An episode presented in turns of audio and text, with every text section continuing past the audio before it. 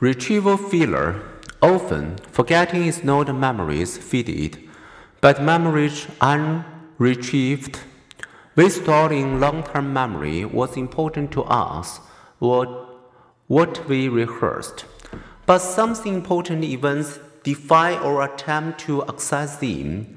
How frustrating when a name lies posted on the tip of our tongue, just beyond reach. Giving retrieval cues, we may easily retrieve the elusive memory. Retrieval problems continue, contribute to the occasional memory failures of older adults, who more frequently are frustrated by tip of the tongue forgetting.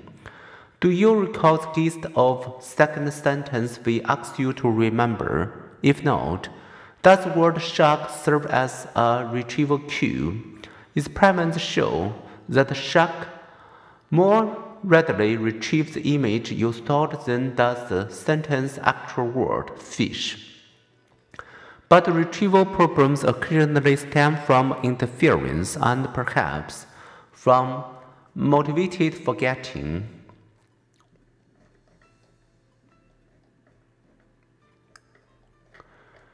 Interference.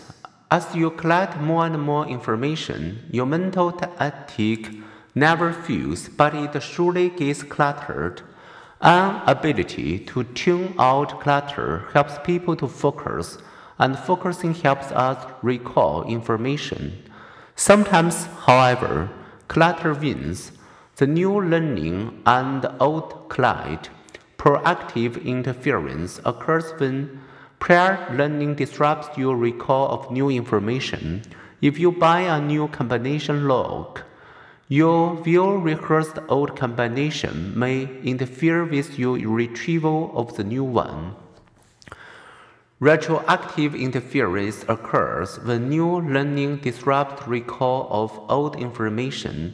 If someone sings new lyrics to the tune of an old song, you may have trouble remembering the original words. It is rather like a second stone tossed in a pond, disrupting the waves rippling out from the first.